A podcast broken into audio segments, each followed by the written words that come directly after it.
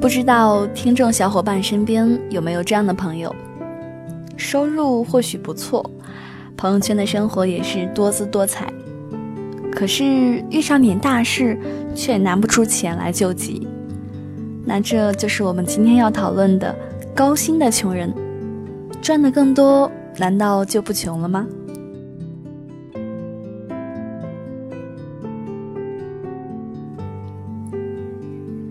理财更简单，人生更自由。亲爱的简七理财的小伙伴，欢迎收听今天的电台内容。前段时间，电台收到一位女生的留言，让我很是震惊。我们暂且叫她小 A 吧。小 A 有一个朋友叫做 M 君，在世界五百强企业做管理岗，薪水非常的丰厚。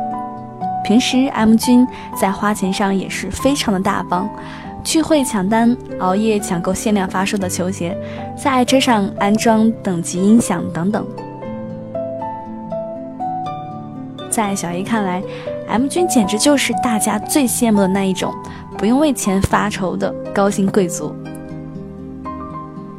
但是有一次，M 君突然在半夜给小 A 发了一条求助，说。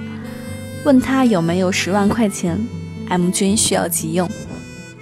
可是按照 M 君平时的收入，有十万块的积蓄是完全不成问题的。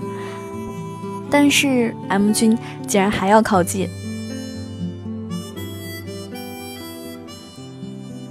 高薪的人难道不应该很有钱吗？小 A 想不通，怎么会是这样？同时，他也好担心自己如果收入增长了，会不会也成为 M 君这样的人？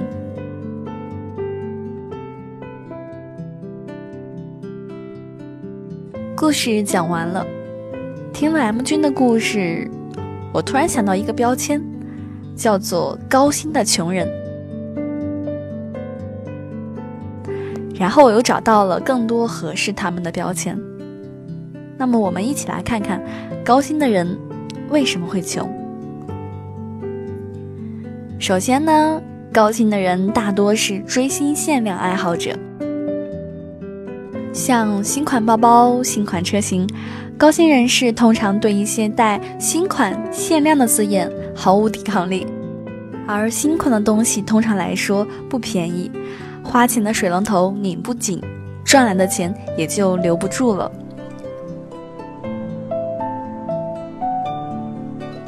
其次呢，高薪的人是精致文化爱戴者，他们特别享受通过花钱带来的快乐的感觉，尤其是消费精致事物的满足感。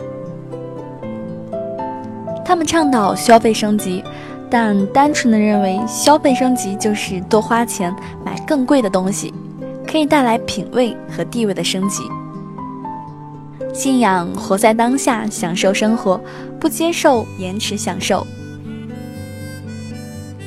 再者呢，就是高薪的人有一部分是理财的脱敏者，因为收入高，所以崇尚理财无用，认为高薪已经足够证明自己，而钱的意义就是从货币转化为自己心仪的食物，这是投资收益远比不上的。他们认为少于十万块钱用来理财都不如用来消费。一千块或者是一万块的理财效用，那就更可以忽略不计了。那么，到底如何避免成为高薪的穷人呢？其实，避免高薪穷人很简单，涉及到钱的问题，看起来很复杂，但是道理总是最质朴的那几个。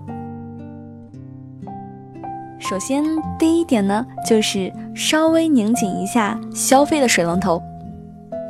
既然拥护精致文化，那就应该把钱花在精致的好东西上。我们应该买的是使用频率高且单次使用效果好的东西。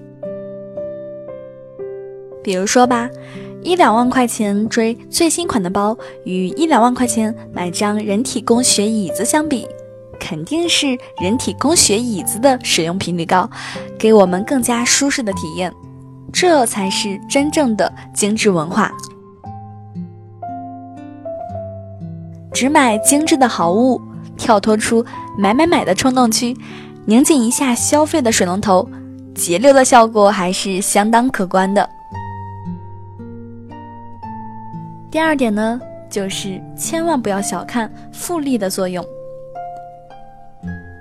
前阵子我们简七公众号推出过一篇讲复利的文章，内容是陈先生二十岁起就每个月投资五百元买基金，假设平均年报酬率为百分之十的话，他投资七年就不会再扣款，然后让本金和获利一路成长。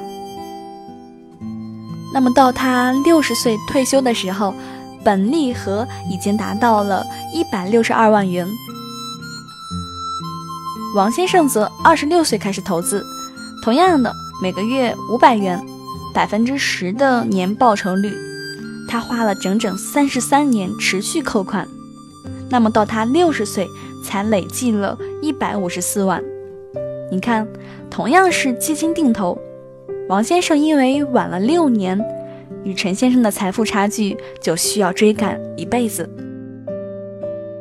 所以呀，从一千块、一万块开始，听起来可能很微不足道，但是在复利的魔力下，财富的积累速度会越来越快，远远超乎你的想象。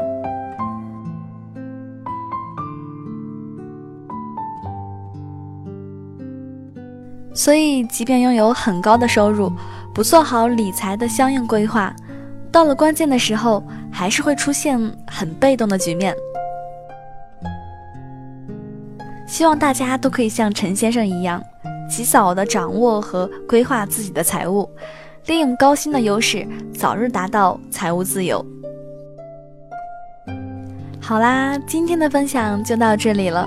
小伙伴们可以看看自己是不是陷入了高薪穷人这样的误区，如果是呢，那就及早开启我们的财务规划吧。